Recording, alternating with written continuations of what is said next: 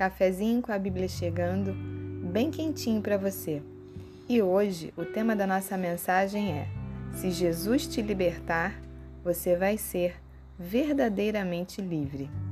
E para isso, nós vamos ler uma passagem que se encontra no Evangelho de João, no capítulo 8, no versículo 36, que diz assim: Se, pois, o Filho vos libertar, verdadeiramente sereis livres.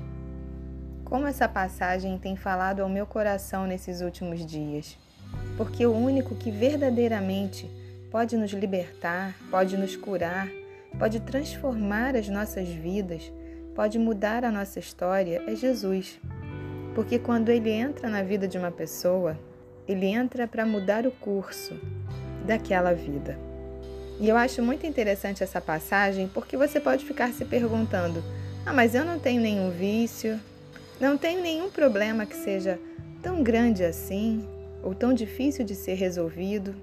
E eu gostaria de voltar com você para a história da mulher samaritana, para a gente ler apenas um versículo do Evangelho de João, capítulo 4, do versículo 14, que diz assim: Aquele, porém, que beber da água que eu lhe der, nunca mais terá sede. Pelo contrário, a água que eu lhe der será nele uma fonte, a jorrar para a vida eterna. Jesus é a fonte da água da vida. E quanto mais nós nos alimentamos dele, de Sua palavra, quanto mais o buscamos, mais limpa fica a nossa água. E a primeira pergunta que eu quero te fazer essa manhã é: como tem sido a sua água? Que água tem jorrado de dentro de você. A Bíblia também diz, no Evangelho de João, que quem crer em Jesus, do seu interior fluirão rios de água viva. Mas como têm sido as águas que têm fluído de dentro de você? Será que são águas barrentas, águas que trazem consigo ainda muita lama e lodo do pecado, das feridas interiores, das obsessões, dos medos, da culpa? Será que junto com essa água também saem pedras, terra, sujeira?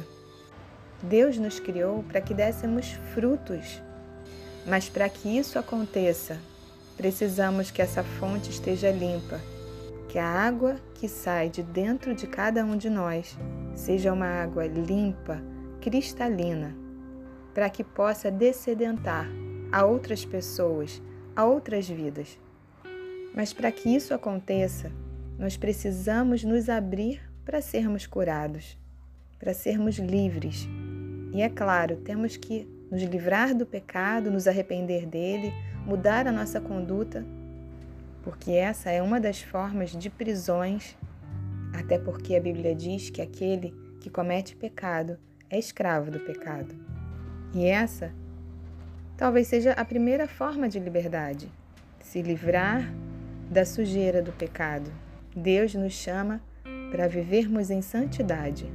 E quando estamos em santidade, o inimigo não tem poder e não tem autoridade sobre as nossas vidas.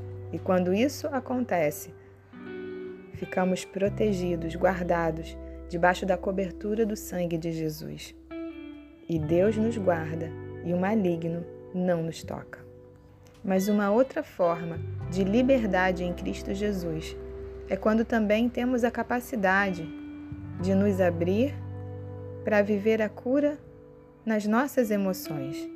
E para que isso aconteça, a primeira coisa que nós precisamos fazer é nomear aquilo que estamos sentindo, é reconhecer que nessa ou naquela área precisamos de mudança. Eu sei que é difícil muitas vezes olharmos para dentro de nós mesmos, de nós mesmas e reconhecer que precisamos mudar. Mas a água que vai sair do seu interior só vai sair limpa se você tiver a capacidade de reconhecer que existem áreas da sua vida que ainda precisam ser tratadas pelo Senhor, que existem feridas que ainda não estão curadas e que existem coisas que você foi ao longo da sua vida e da sua história guardando dentro do seu repertório emocional e que você faz e nem sente. Não é fácil viver em equilíbrio. Quantas coisas fazemos sem perceber e muitas vezes magoamos as pessoas que amamos. porque nem tudo é nítido aos nossos olhos. Mas precisamos estar atentos e atentas àqueles que estão ao nosso redor e que muitas vezes sinalizam algo que é imperceptível aos nossos olhos. E é claro que para isso também é necessário humildade. Precisamos estar atentos e atentas às nossas emoções e precisamos principalmente aprender a lidar com elas. Uma pessoa que tem equilíbrio não é uma pessoa que não sente ira, medo, insegurança. Ela sente sim tudo isso, mas ela sabe reconhecer o que está sentindo, mas consegue também raciocinar no meio dessas situações, das situações que provocaram essas sensações, para que ela possa reagir de uma forma saudável e assim encontrar uma forma de resolver aquele problema, aquela situação. Ultimamente eu tenho falado muito sobre os pensamentos, mas é porque a forma como nós pensamos interfere na forma como sentimos. E o que será que tem passado pela sua cabeça? Porque muitas vezes pensamos em coisas que não são razoáveis, não são justas e não confrontamos esses pensamentos.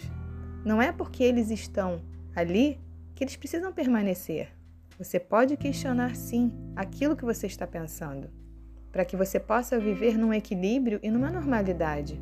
Nem tudo o que você pensa é real, nem tudo o que você pensa precisa continuar na sua mente.